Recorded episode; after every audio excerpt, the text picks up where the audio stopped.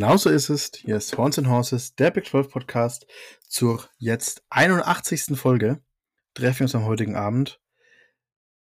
Heute habe ich wie immer meinen wunderbaren Co-Host Philipp Gruler an meiner Seite. Guten Abend, Philipp. Ja, guten Abend, Lukas. Und gemeinsam werden wir heute die nächsten zwei Teams in unserer wunderbaren Big 12 previewen. Ähm, sehr zur Freude von Justin, der den, den, Tweet gestern schon rausgehauen hat, weil er dachte, es ist das Team dabei. Ähm, aber wir sprechen heute über zum einen die Kansas Jayhawks und zum anderen über die Cincinnati Bearcats. Genau so ist es. Wir haben uns wieder zwei Teams ausgesucht, ein Team aus der alten Big 12, ein Team aus der neuen Big 12, um mir über die zu schauen und sie vorzubereiten und euch ein bisschen näher zu bringen, was ihr in der kommenden Saison erwarten könnt, was sich verändert hat, welche Problemstellen es geben könnte im Verlauf der, der Saison. Und dann würde ich sagen, ohne jetzt noch lang um den heißen Brei rumzureden, starten wir schon mal rein. Und es ist so, dass ich heute anfange, und zwar mit den Kansas Jayhawks. Die Kansas Jayhawks sind letztes Jahr 6-7 gegangen, 3-6 in der Conference und das erste Mal seit Jahren, ich glaube seit 2016, nee, früher 13, ähm, wieder in den Bowl eingezogen. Ähm, tolle Saison, die Lance Leipold und sein Team da an den Mann gebracht hat. Und das ist auch gleich was, worüber ich anfangen möchte zu sprechen. Kansas ist, was das Coaches-Teams angeht, das einzige Team in der Back 12, das alle Coaches genau in derselben Position wieder zurückbringt. Lance Leipold ist, geht jetzt in seine dritte Season, nachdem er von Buffalo ähm, zu Kansas gewechselt ist. Er bringt genauso wieder zurück den letztjährigen oder den OC der letzten zwei Jahre, Andy Kotlenchi. Und er bringt auch so äh, die C. Brian Borland mit zurück. Mit beiden und auch mit dem Großteil der Staff hat er schon in Buffalo zusammengearbeitet. Teilweise haben sie sogar schon gemeinsam in der Station davor, nämlich bei Wisconsin Whitewater Division Free College, ähm, schon zusammengearbeitet. Also gerade Brian Broland äh, und Lance Leipold sind seit 1995 gemeinsam unterwegs. Unfassbare Zeit in einer eigentlich ja doch meistens eher schnelllebigen Welt. Und krass, dass die da zusammenhalten. Und es ist, geht jetzt eben auch in die dritte Season in dieser selben Konstellation. Äh, wenn man sieht, was für eine Steigerung sie die letzten Jahre die Saison hingelegt haben, darf man gespannt sein, was dieses Jahr noch passiert. Ähm, es fängt jetzt an, auch eindeutig, dass jetzt die ersten Spieler, die Leipold äh, aus der Highschool rekrutiert hat, ins Team aufrutschen. Ähm, und wie gesagt, unfass, unfassbar stabil. Ähm, wenn ich sage, es ist das einzige Team, ich weiß von keinem anderen Team. Fällt dir ein anderes Team ein oder weißt du von einem, wo alles stabil geblieben ist? Nee, auch nicht. Also ich glaube, Kansas ist da wirklich eine Ausnahme. Ähm, und vielleicht noch mal ganz kurz auf die Saison ähm, von letztem Jahr. Das war das erste Ballgame seit 2008 tatsächlich. Also ist echt schon richtig lange okay. her. Ich dachte auch, dass es irgendwie kürzer her wäre, aber ja. Ist heftig. Ist ja. heftig. Definitiv. Genau. Dann schauen wir mal, was sich verändert hat. Ähm, Abgänge hat Kansas, ich möchte fast sagen, wenige zu verzeichnen. Ähm, in den Draft gingen, ich sag mal, fünf Spieler. Es wurde aber keiner gezogen. Ähm, ich habe dann heute ein bisschen die Undrafted Free Agent Listen durchgearbeitet und habe äh, mir die Teams angeguckt, wer welchen ah, UDFA verpflichtet hat und bin dann eben über drei Kansas-Spieler gestoßen. Und das ist zum einen Eddie Wilson, das ist ein Defensive Tackle, der ist bei den Falcons gelandet. Es ist Loney Phelps, Edge, letztes Jahr Starter, der ist bei den Browns gelandet. Und Brian Borland, äh, falsch, Earl Postic, Offensive Tackle, ähm, spielt jetzt bei den Dallas Cowboys. Auch ins Portal ging sehr wenig. Da ist eigentlich der einzige Spieler, der nicht ein eindeutiger Backup, Backup, Backup war. Ähm, Kai Thomas ist ein Running Back. Der ging jetzt zu Kansas State. Ähm, dazu ein bisschen Story auch. Er kam schon letztes Jahr ähm, von Minnesota zu Kansas, also ein Jahr jetzt bei Kansas gewesen, stammt aus dem Staat Kansas, aber jetzt gleich weiter zu Kansas State und dort dann hoffentlich wieder Starter Snaps sehen. Jo, ähm, auf der einen Seite sehr wenig Abgänge, auf der anderen Seite im Vergleich zu, zu manchen anderen Teams eine überschaubare Menge an Zugängen, ähm, gerade aus dem Portal. Insgesamt ähm, hat man 13 Spieler aus dem Portal geholt, ähm, 15 Spieler aus der Highschool. Von den 13 möchte ich jetzt über ein paar Spieler reden, die dann doch ein bisschen interessanter sind. Ähm, zum einen, und da kommen wir dann später auch drauf, woran das liegt, ähm, kommt eine große Anzahl an Defensive Linern mit dazu. Zum einen äh, ist es Dylan Brooks, das war ein 97er Edge, der bei Auburn an der, am College bisher war. 97er Edge ist ein relativ hoher, wenn nicht sehr hoher Four-Star Edge gewesen. Ähm, bei Auburn aber über die Backup-Rolle nie wirklich hinausgekommen. Genauso, was die Liner angeht, kommen von Minnesota gleich zwei. Zum einen Austin Booker, das ist ein Edge, und Gage Keys, das ist ein Defensive Tackle. Des Weiteren konnte man sich im Cornerback-Raum verstärken, Raum verstärken, ähm, mit Demarius McGee, Cornerback von LSU, 93er ähm, Highschool ähm, Recruit damals gewesen. Ähm, und ähm, Spencer Lovell ist ein Defensive Guard oder er war Tackle bei Cal, wird jetzt wahrscheinlich bei Kansas eher Guard spielen. 6'7 groß, 215, äh, 315 Pfund. Also äh, schon eher Gardemaße für einen Guard. Ähm, und vor allem ist herauszustellen natürlich Logan Brown, ehemaliger Five-Star von Wisconsin, der sich schon in der Saison dafür entschieden hat, ins Portal zu gehen, entscheidet sich am Ende dann für Kansas. Und ähm, wenn er sein athletisches Profil, das er aus der Highschool gezeigt hat, eben jetzt bei Kansas auf den Platz bekommt, dann ist das ähm, natürlich eine wahnsinnige Verstärkung für ein Team wie Kansas, das selbst jetzt der Highschool niemals einen Five-Star rekrutiert hat. Ähm, super, super spannende Verpflichtung.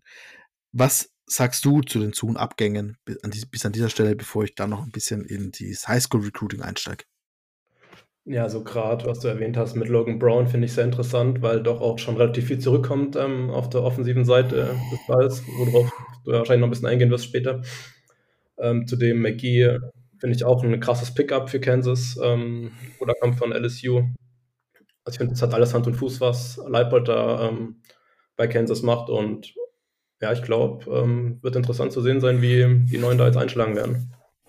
Definitiv, man merkt, er verstärkt sich halt sehr punktuell oder ähm, an den Stellen, wo wirklich Schwachstellen sind, wo die Dev es einfach ja auch hergibt, ähm, verstärkt er sich und ähm, macht es spannend, macht es auf jeden Fall spannend. Ein Spieler, der mir jetzt gerade noch einfällt, der eben auch noch ähm, Transfer ist und wahrscheinlich doch einen besseren Impact haben wird, ist ein Bowling Green Linebacker namens JP Brown. Ähm, ihm wird eben auch Chancen zugerechnet, in die Starting Rotation zu kommen.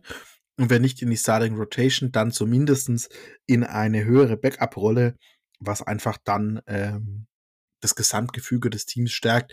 Ich habe es ähm, in der Folge über Houston gesprochen. Es ist einfach einfach wichtig, dass die Dev passt. Und wenn du dann einen, ähm, dein eigentliches Starter mit einem sehr qualitativ hochwertigen Spieler ersetzen kannst, dann ist es einfach eine absolute Verstärkung, wenn du da, sag ich mal, statt dem Spieler, den du erst eher mit Bauchschmerzen auf den Platz stellst, einen Spieler hast, der, den du auch getrost hättest starten lassen können. Das ist auf jeden Fall eine Verstärkung für das Team. Genau. Ich habe es gerade schon angeschnitten. Ähm, kurz über das Recruiting. 15 Commits, damit eine relativ kleine Klasse natürlich aus der Highschool raus. Ich meine, ähm, traditionell hat man immer so Klassen 5, äh, 20 bis 25 Mann ähm, oder größer teilweise, wenn es es hergibt. 15 ist da schon eher auf der kleineren Seite. Trotzdem hat man es geschafft, die 70. Klasse im Land zu äh, rekru rekrutieren, was für Kansas natürlich eine wahnsinnige Steigerung ist. Letztes Jahr war man Klasse 126 von zu dem Zeitpunkt 130 Teams. Ähm, jetzt 70. zu werden, ist natürlich eine wahnsinnige ja, es zeigt nach oben. und ähm, auch ganz spannende Spieler dabei. Ähm, zum einen, Jaden Ham ist ein Tight End, ist der Nummer 27 Tight End im Land. Äh, ESPN hat ihn sogar als die Nummer 8 Tight End im Land gerankt, was äh, schon sehr, sehr hoch ist. Also der, der, der achtbeste Tight End aus der Sicht von ESPN, aus der Recruiting Class von letztes Jahr. Und zum anderen Spieler, über den man sprechen muss. Wahrscheinlich wird er Starting Snaps erst down the road sehen, in zwei, drei Jahren. Ähm, aber ist Calvin Clements, ist ein Offensive Tackle, 6'7 groß, relativ lange Arme, ähm, aktuell noch mit 260 äh, Pfund eher auf der schmächtigen Seite und vor allem, was an der Stelle auch gut ist und stark ist für Kansas, er kommt aus Lawrence, das heißt, man konnte hier wirklich einen Homegrown-Spieler zu Hause halten. Ähm, es ist relativ ähm, 70. klingt jetzt nicht nach viel, ist für Kansas aber schon eine deutliche Steigerung. Man ist damit äh, nicht mal die letzte Klasse innerhalb der Big 12 zum Beispiel, was man sonst eigentlich immer war. Ähm, an der Stelle einen ganz kurzen Blick, einfach nur, weil ich super spannend fand an der Stelle. Ähm, die Klasse, was sie dieses Jahr rekrutieren, ist sogar noch mal ein Stück stärker. Ähm, es ist so, dass man da zum Beispiel zwei Four-Stars-Spieler sogar dabei hat. Zum einen mit Deck hier Spinkley, ein Edge von Katy, Texas. Das ist die Nummer 241 im Land und eben äh, ein 90er ähm, Four-Star. Und zum anderen Austin Alexander ist ein Cornerback aus Illinois, Nummer 237 sogar im Land, auch ein 90er äh, Recruit.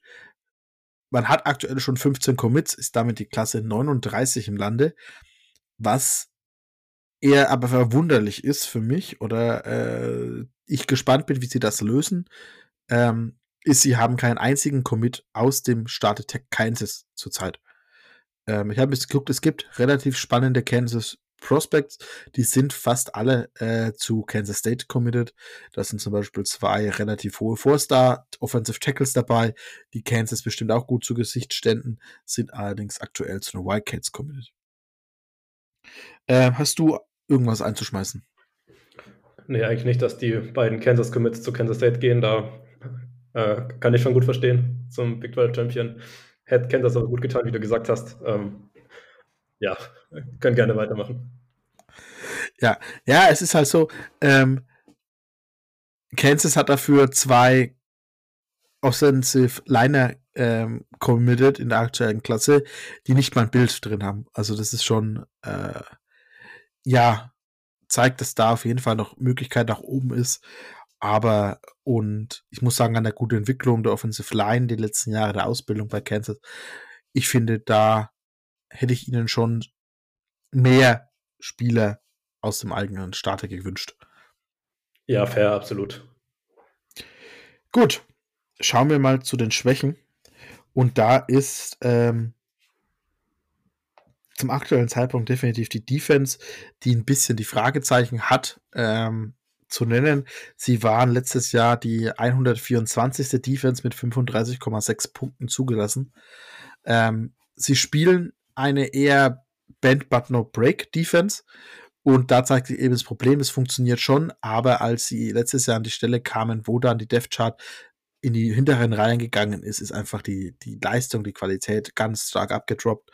Ähm, und 124. im Land von 132 Teams spricht da schon eine deutliche Sprache. Ähm, es ist jetzt so, dass man ähm, vor allem eben in der Defensive Front auch noch alles ersetzen muss. Das sind alle vier Starter weg. Wir haben es gerade vorhin ja besprochen. Zwei Spieler sind zumindest als UDSAs auch in die NFL gekommen. Ähm, und das könnte auch da, also es zeigt eben, dass sie auch da selbst eine gewisse Schwachstelle sehen, dass sie an dieser Stelle insgesamt auch noch fünf Transfers reingeholt haben.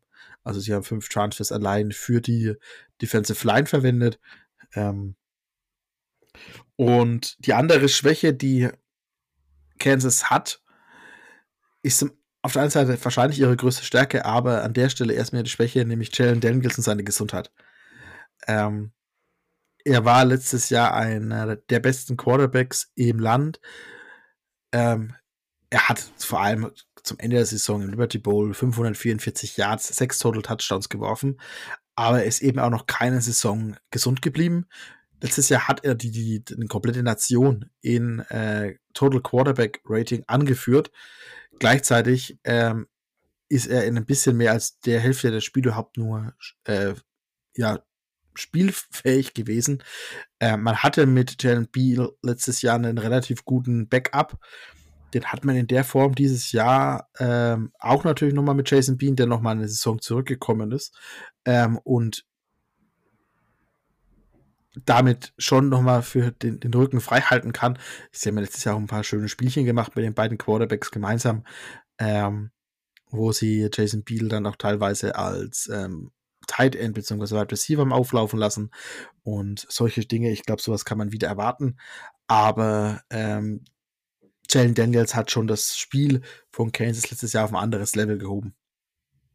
Ähm, und da kommen wir eigentlich dann auch an der Stelle zur Stärke, nämlich die Stärke ist auch äh, einfach als die Offense zusammenzufangen. Man bringt insgesamt vier O-Line-Starter von letztes Jahr zurück ähm, und bringt dann noch Upgrades rein, also gerade ähm, Logan ähm, Brown sollte auf Left Tackle definitiv ein Upgrade sein. Äh, klar, beziehungsweise ersetzt eben Earl Bostic an der Stelle und sollte uns da dem, dem, dem Team weiterbringen. Ähm, Spencer Lovell vorhin angesprochen.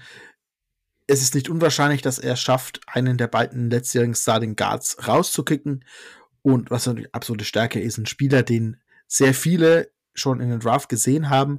Und es ist auch spannend, wenn man jetzt ein bisschen Draftberichte im Nachgang liest, in wie vielen Artikeln er drin war als äh, sicherer Spieler im Draft, ist Mike äh, Nowinski, kam mit Leipold eben von Buffalo, jetzt die letzten Jahre Starting Center bei Kansas gewesen und er kam jetzt eben noch für eine Saison zurück, nimmt sein Covid-Jahr noch. Ähm, erfahrener Center geht jetzt damit in seine sechste Saison und der sollte schon helfen, natürlich hinter, gerade bei einem jungen, erfahren, also äh, nicht mehr so jungen, aber doch mit wenig Starts ausgezeichneten Quarterback, ähm, die Offensive Line da besser zu orten und zusammenzuhalten. Dazu kommt, dass Kansas alle Top Wide Receiver und Titans zurückbringt. Man bringt mit Devin Neal einen äh, 1000 Yard Rusher zurück, plus der Spieler, der letztes Jahr für ihn übernommen hat, sich äh, Devin Neal verletzt hat, der bis zu seiner Verletzung auch herausragend gespielt hat. Ähm, und das sollte definitiv dem Kansas-Spiel, die Offense sollte definitiv eine der Stärken dieses Teams sein. Ähm, dazu muss man auch sagen, dass halt auch die letzten Jahre haben sie auch ein halt sehr kreatives, äh, manchmal auch freches äh, Offensive Gameplan gefahren, die dann äh, an manchen Stellen zu, ja, soll ich sagen, spannende Plays äh, geworden wurde, ist. Ähm, die andere Stärke ist, auch wenn die Defense ein Stück weit eine Stärke, äh, eine Schwäche ist, gerade mit der Front 7, äh, die nahezu komplett neu ist, ist die Back 7. Dafür ähm, kommen sieben Starter zurück. Also da kommt eigentlich das komplette Linebacker und ähm, Cornerback, Safety Kombinationen kommen zurück. Man bringt dazu eben noch, wie von uns vorhin angesprochen, relativ gute Transfers rein mit McGee, mit ähm, äh, das ist relativ spannend. Dazu ein Spieler, den ich äh, in der Defensive Line als Player to Watch rausstellen möchte, ist Jerome Robinson. Hat letztes Jahr immer wieder Flashes gezeigt, hat 8,5 Tackles for Loss letztes Jahr gehabt. Ich glaube, ich kann mir bei ihm sehr gut vorstellen, dass er uns am Ende ähm, mit guten Leistungen eben sich zumindest in der Draftrolle spielt. Ich meine, er ist immerhin schon Junior, das heißt noch nichts. Also gerade bei einer, beim College, das so klein ist, ähm, oder das jetzt eher selten hoch recruited Spieler hat, da sollte schon ein bisschen was möglich sein, ähm, dass er da vielleicht sogar mal in Young zurückkommt. Sein Backup, ich habe es auf Twitter heute schon rausgepostet, ist Davion Westmoreland. Ähm, herausragender Name. Ähm, ich fand schön, dass ich mal einen Spieler vor Dennis Secosta gefunden habe mit einem Tweet, der sich zumindest halbwegs lohnt und nicht schon Dennis alle guten Witze rausgebraten hat. Ähm, aber darf auch mal sein. Westmoreland. Genau. Sehr gut. Perfekt. Du irgendwas zu den Stärken oder Schwächen? Ähm, ja, ich bin gespannt, wie du schon gesagt hast, auf die Defensive Front, ähm, wie sich das auswirken wird, weil man die ja doch relativ neu besetzt hat jetzt, ob die Transfers da, wie sich das eben entwickelt über den Verlauf der Saison. Defense allgemein, hast du ja schon erwähnt, vielleicht eine Schwachstelle. Wobei ich die Secondary ganz interessant finde, also gerade ähm, Cornerback Kobe Bryant, ähm, wenn der einen, einen, Schritt nach vorne machen kann, das ist ein Top-Spieler, Kenny Logan, müsste der Leading Tackler gewesen sein, der Jayhawk letztes Jahr. Auch ein unfassbar guter Spieler jetzt in seiner Senior-Season. Ähm, Offense kann man nur sagen, eine erfahrene Offensive Line mit Mike Nowitzki, auch ein Top-Center in der Big 12. Und Jalen Daniels ist halt einfach ein Baller, muss man so sagen. Ich glaube, den, wenn er gesund bleibt, äh, wird man ihn lieben und hat ja letztes Jahr schon sehr viel Spaß gemacht. Also Offense wird, wird interessant zu sehen sein. Nicht ohne Grund steht er den meisten ähm, Rankings und Top-Teams als äh, Quarterback 1, als ähm, First Team Big 12 Spieler. Das hat schon seine Berechtigung seine Begründung. Absolut, ja. Gut, dann schauen wir noch über den Schedule kurz. Kansas hat nur sieben Heimspiele, muss man inzwischen sagen. Wenn man schon drauf schaut, was andere Teams haben. Ähm, man hat als Out of Conference Missouri State, Illinois und Nevada gescheduled. Die beiden erstgenannten spielt man zu Hause, in Nevada dann eben ähm, auswärts. Bestimmt auch eine entspannte Reise. Und es ist aber insgesamt ein relativ harter Schedule. Warum? Man spielt zum einen beide Oklahomas. Ähm, Oklahoma danach ähm, zu Hause, Oklahoma State auswärts. Man spielt Ke äh, Texas. Man spielt logischerweise den Sun Sunflower State Showdown gegen die Kansas State Wildcats. Ähm, man spielt gegen drei neue Teams mit BYU, UCF und dann zum Saisonabschluss noch auswärts bei Cincinnati. Und man hat auch noch dein Hype-Team der Saison ähm, Texas Tech mit auf dem Schedule. Ähm, wenig Möglichkeiten, sich da auszuruhen. Also man hat, ja, welches Team fehlt noch? Es fehlt noch Iowa State, dass sie auswärts noch spielen. Kein einfacher Schedule aus meiner Sicht. Man hat dann doch eher, sag mal, gegen, man spielt eher gegen die obere Hälfte der Tabelle in der Big 12 gerade eben mit Texas, Oklahoma, Kansas State, Texas Tech, die Teams, die in den meisten Previews eben als die Top 4 auch gesehen werden. Und das macht es nicht einfach für Kansas in der kommenden Saison. Auf der anderen Seite, wenn alles zusammenklickt, wenn die Defense sich weiterentwickelt, die Defense äh, mit teilweise noch einem Jahr älter und eben ähm, besserer Dev, dann vielleicht doch den Schritt nach vorne machen kann, die Offense weiterhin so klickt, wie sie letztes Jahr geklickt hat, dann kann ich mir vorstellen, dass Kansas mehr überraschen wird diese Saison. Äh, ein weiteres Bowl-Game sollte auf jeden Fall drin sein. Ähm, das möchte ich mal als Minimalziel äh, bekannt geben. Für ein Team wie Kansas ist das schon heftig. Ähm, ich würde mich freuen, wenn die, die Bilanz innerhalb der Big 12 am Ende positiv ist. Kann es aber nicht wirklich garantieren. Ähm, was hast du zum Schedule?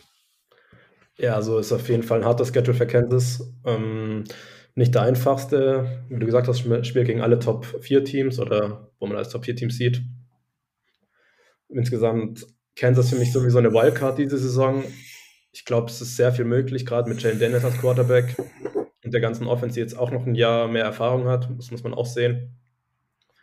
Aber eben, es waren auch letztes Jahr teilweise enge Spiele dabei. Dann die Gesundheit von Jalen Daniels sind alles so Punkte, die mich dann auch ein bisschen irritieren jetzt in der Prognose, sag ich mal. Also Ballgame ist auf jeden Fall drin. Ich glaube nicht, dass man ähm, über mehr als acht Siege sprechen sollte bei Lawrence, was glaube ich auch keiner tut. Ähm, die Entwicklung ist, ist ja super. Ähm, alles mehr als ein Ballgame ist fantastisch für Kansas, muss man sagen. Und es kann natürlich sein, dass man halt auch viele Spiele knapp verliert bei so einem Schedule und dann plötzlich nur bei vier Siegen oder so dasteht. Ähm, Wäre natürlich blöd für Kansas, aber ist auch im Bereich des Möglichen, also in meinen Augen. Mhm. Aber mal schauen. Es ist viel Hui möglich, aber auch viel Pfui möglich. Ja, absolut, absolut. Gut. Wenn du nichts mehr anzumerken hast, bin ich an dieser Stelle auch so weit durch mit unseren Kansas Jayhawks und würde dir das Wort übergeben und bring uns doch ein bisschen die Cincinnati ähm, Bearcats näher. Ja, genau. Weiter geht's mit, dem, mit einem der neuen Teams in der Big 12. Cincinnati, vielleicht mal noch ganz kurz äh, zur Uni an sich. Ist die zweitgrößte Uni in Ohio ähm, vor Kent State und nach OSU oder die OSU, wo sie immer Wert drauf legen. Klein-T, Klein-T OSU. Genau. Es gibt nur eine OSU, das ist die Oklahoma State University. So ist es. So ist es. Ähm, knapp 55.000 Studenten eben dort. Man spielte im Nippert Stadium, knapp 40.000 Plätze dort. Man war in verschiedenen Conferences davor, in der Big East zum Beispiel 2005 bis 2012. Ähm, werde ich nachher noch ein bisschen drauf zu sprechen kommen. Dann eben danach in der American ab 2013, wo sie auch die letzten Jahre gespielt haben. Recht erfolgreich auch. Man war ja einmal im Playoff im Cotton Bowl gegen Alabama mit Luke Fickel damals noch. Ich denke, an diese Cinderella-Story wird sich jeder College Football-Fan erinnern in den letzten Jahren. Luke Fickel hat dann die Bearcats jetzt verlassen in 2022, geht nach Wisconsin und beerbt ähm, hat ihn Scott Satterfield, der kam von Rivale Louisville.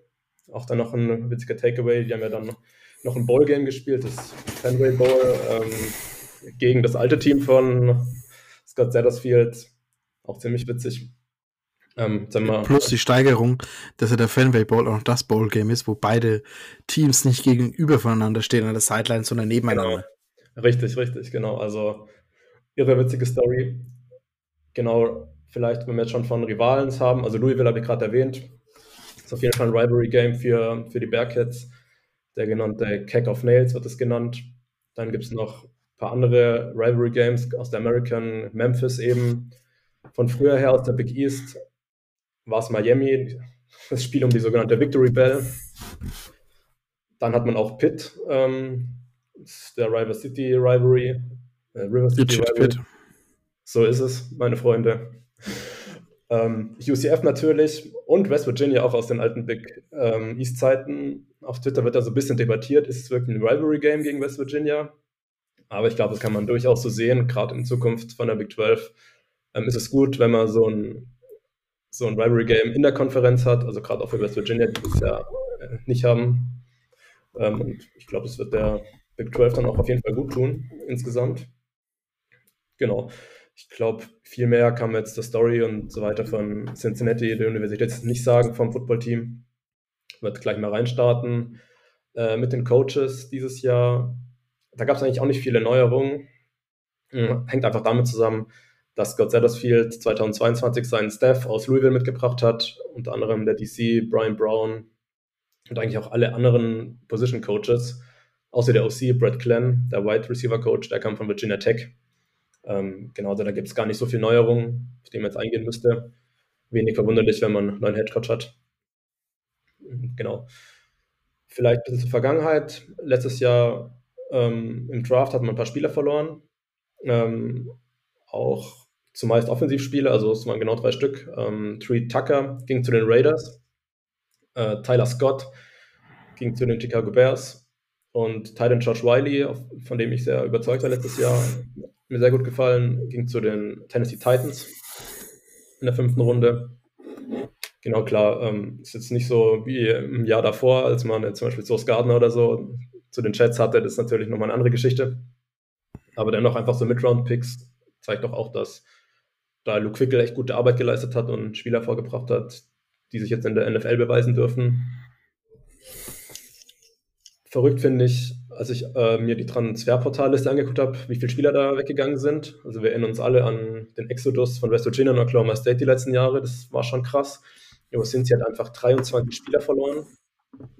Das ist schon übel. Klar, hängt natürlich zusammen mit dem neuen Coaching-Hire von Scott Sattersfield. Aber das muss man auch erstmal verkraften, so eine Anzahl. Ich möchte auf ein paar einzelne Spiele eingehen, die man verloren hat, die dann doch wehtun könnten. Ähm, ben Bryant ging zu Northwestern, der Quarterback.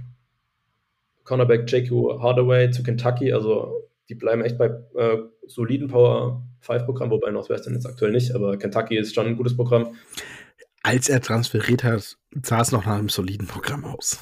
Ja, genau, das weiß man ja leider nie, aber aktuell eher schlecht als recht.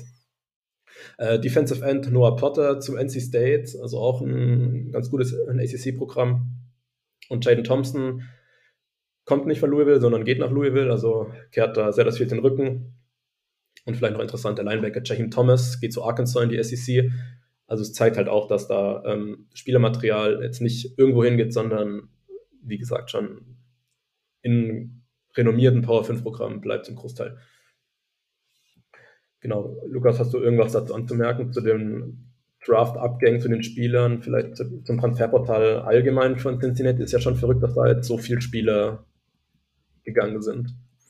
Ja, definitiv. Was mich ein bisschen überrascht hat, dass so wenige in Anführungszeichen zu Wisconsin gegangen sind. Dass das noch ähm, sich mal, ist mal in moderatem Maße ge gezeigt hat.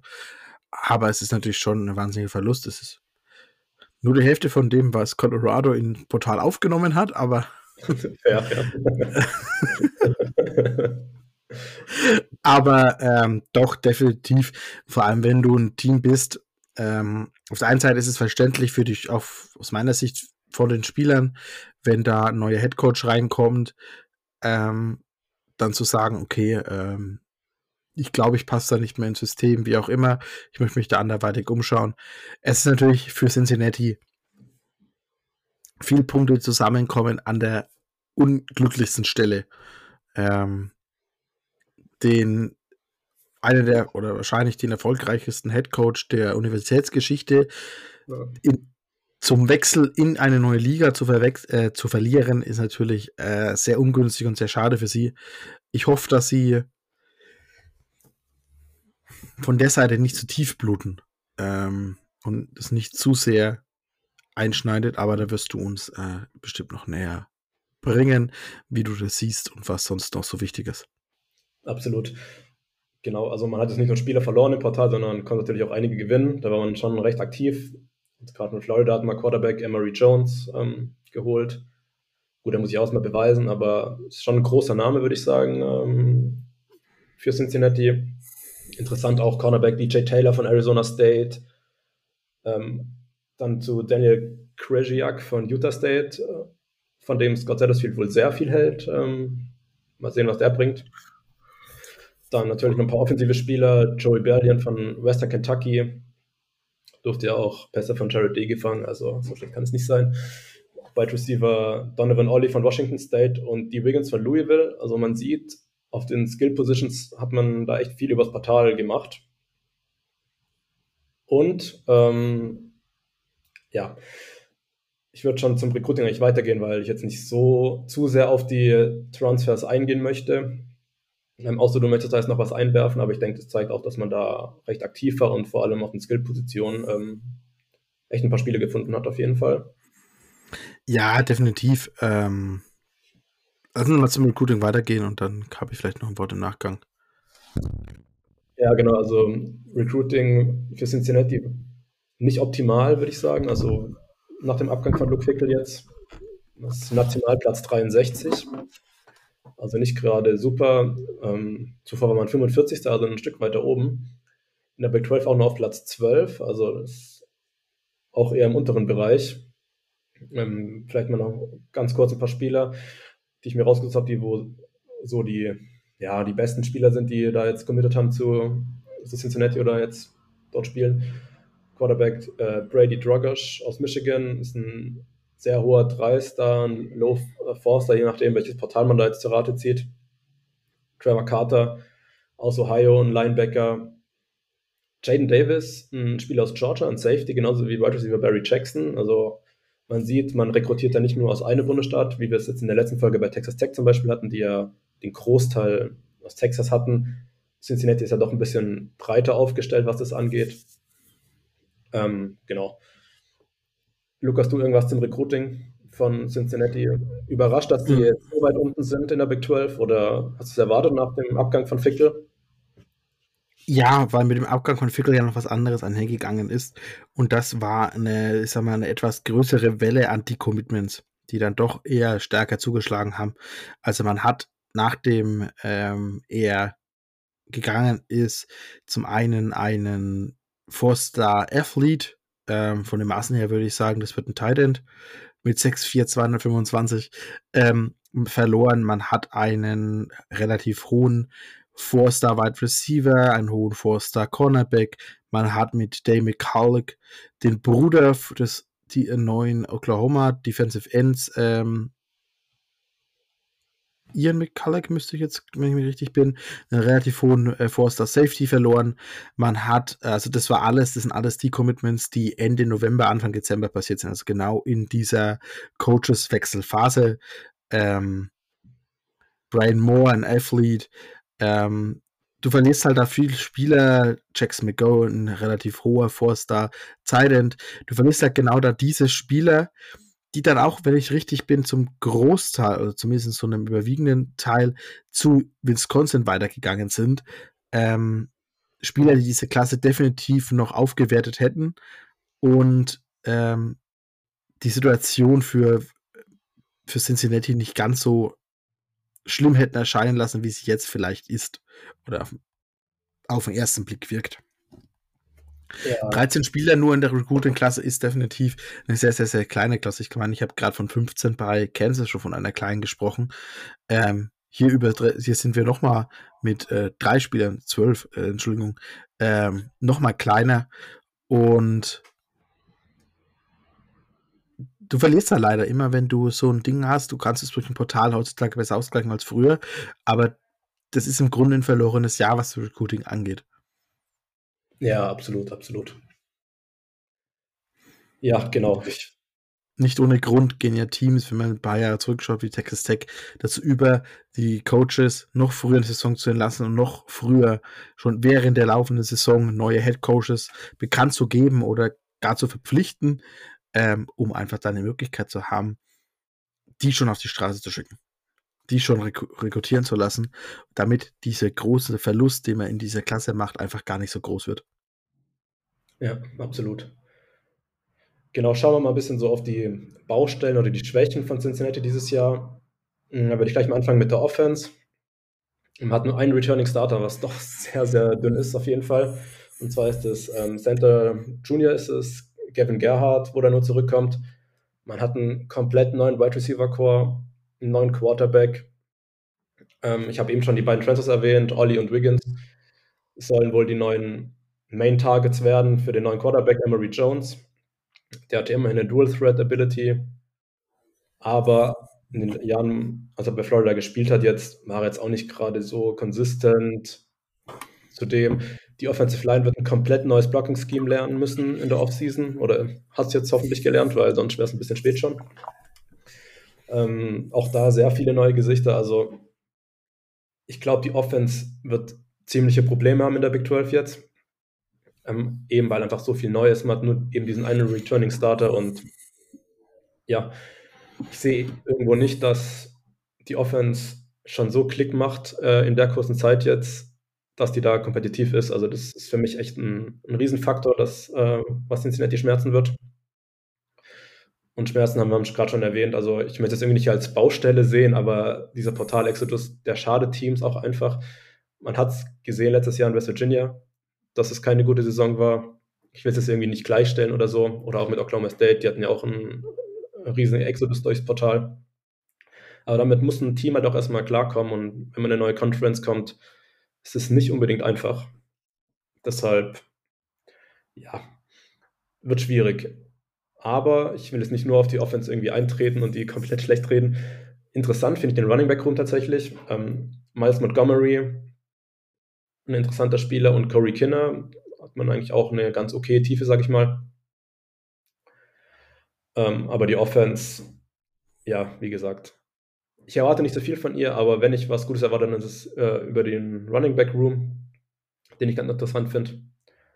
Was deutlich besser sein sollte, ähm, ist die Defense von Cincinnati. Die war die letzten Jahre eigentlich schon immer echt das Prunkstück von Cincinnati. Also, wenn ich da zurückdenke, nur an Sauce Gardner, an das Tandem damals, das Cornerback-Tandem, das war ja schon ein Wahnsinn.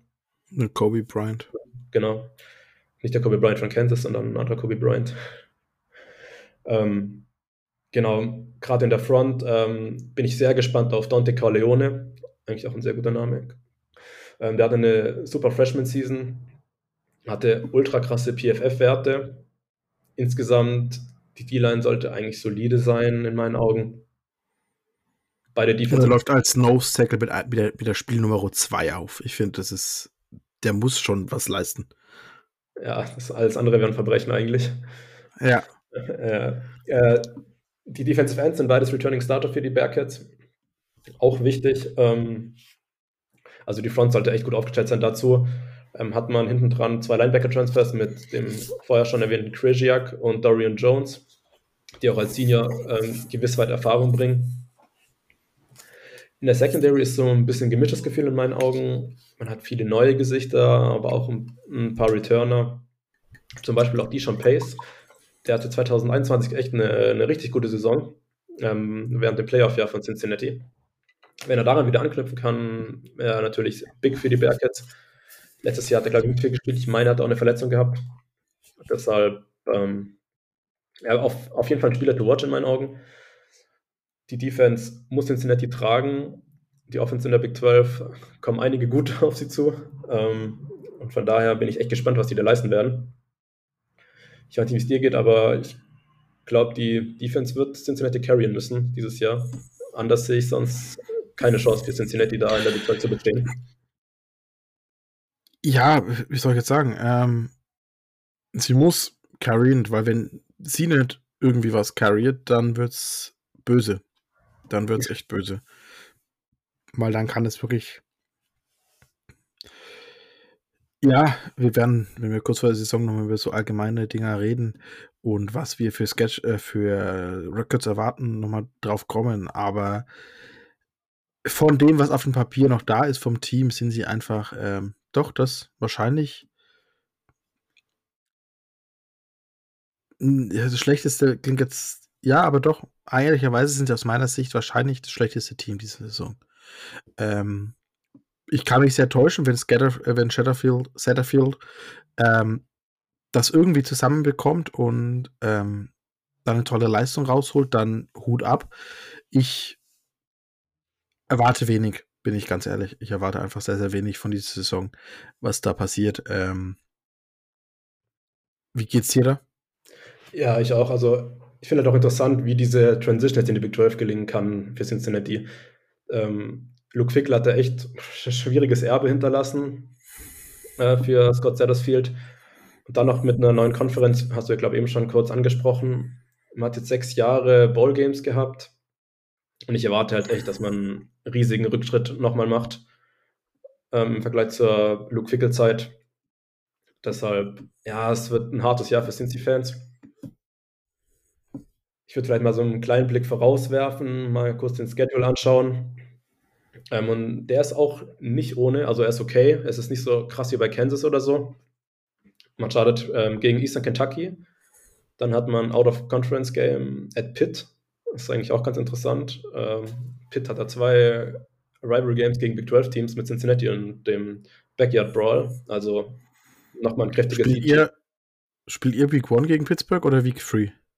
Äh, nee, Woche 3, also Woche 1 spielen Okay. gegen, gegen Penn State Okay. und dann Woche 3 gegen Pitt. Nochmal ein kräftiges E-Cheat Pitt an der Stelle. Dann Miami, Ohio ist das nächste Out-of-Conference-Game für die Bearcats. Sollte man im Normalfall gewinnen, aber weiß man ja nie. Hm. Und dann geht es halt schon los mit dem Big 12 Schedule. Also Oklahoma zu Beginn nicht gerade einfach. Dann eine extrem weite Reise zu BYU. Dann gegen Iowa State klingt ver vermeintlich noch nach einem einfacheren Spiel, aber Iowa State ist auch echt nicht zu unterschätzen. Die haben echt eine Top-Defense. Und wenn du keine gute Offense hast, wie Cincinnati, ja, bin ich gespannt, was da wird. Dann gegen Baylor bei Oklahoma State. Und dann kommen für mich so die entscheidenden Wochen eigentlich für Cincinnati, wo es denn hingeht in der Saison, also gerade die letzten Wochen. Man spielt gegen UCF, auch einen neuen Member, den wir noch beleuchten werden. Bei Houston, der hast du letzte Woche schon betrachtet, Lukas. Mhm. Da wird auch ein schwieriges Spiel dort. Dann bei West Virginia, bei Rivalry Game, nie angenehm. Und dann, wie vorher erwähnt, der Abschluss gegen Kansas.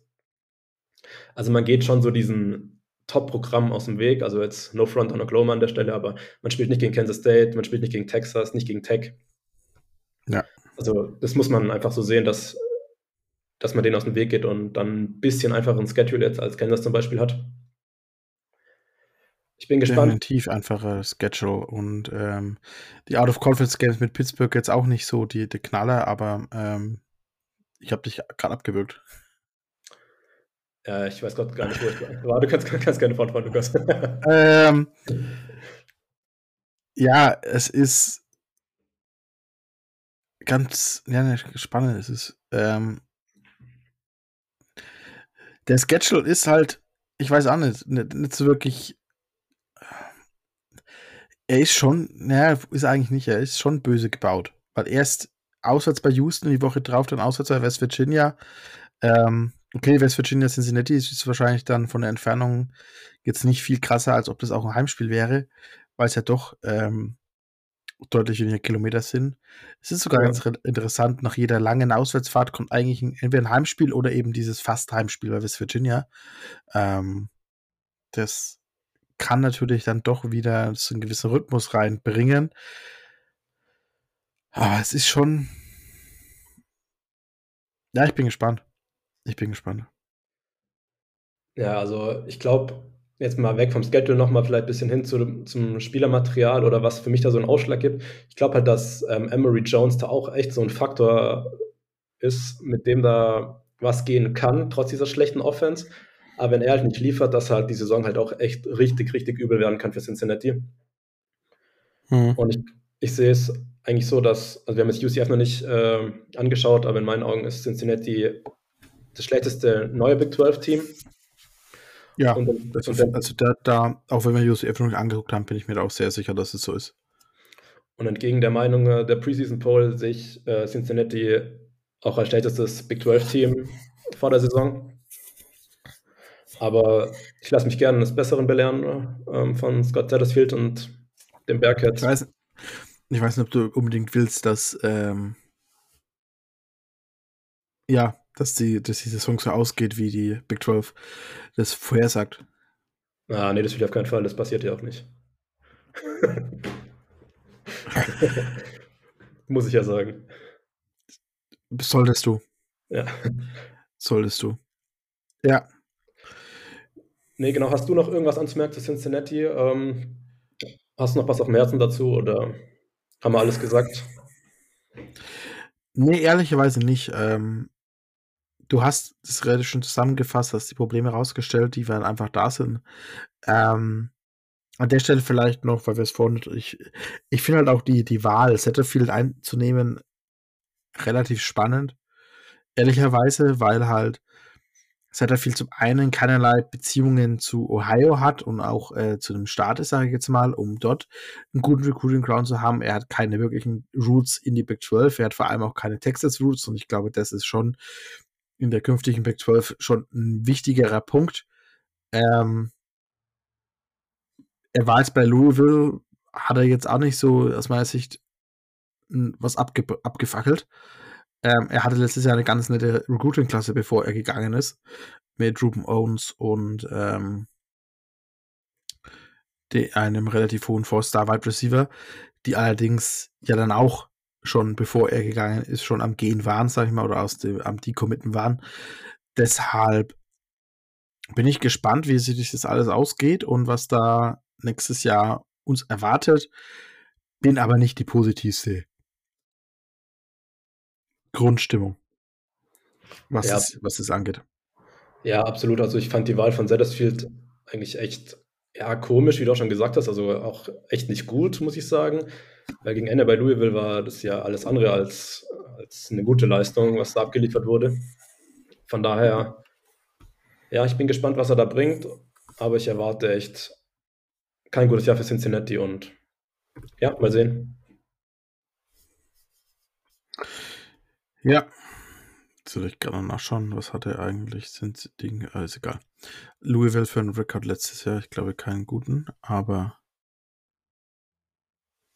Ah, okay. Ähm, ne, finde es jetzt gerade nicht.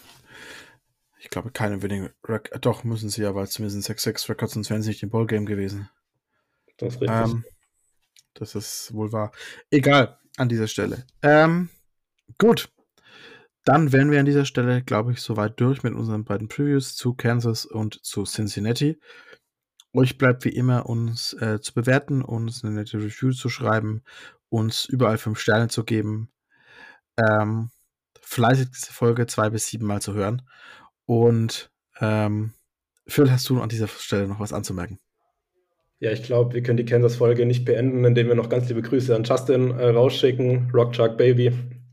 Muss man einfach nochmal äh, an ihn raushauen. Er fährt den Hype-Train, glaube ich, äh, wie kein anderer. Äh, was ich auch sehr feier. Aber Championship Game wird trotzdem nicht, lieber Justin. Aber wir werden sehen, wo es hinführt. Ja, und eigentlich müssen wir bei einer Folge, bei der Kansas auch dabei ist, eigentlich an dieser Stelle auch den lieben Jan Wegwert grüßen aus Gründen. Ähm, der Vollständigkeit. In einer Folge, in der wir Buffalo und über ähm, Kansas reden.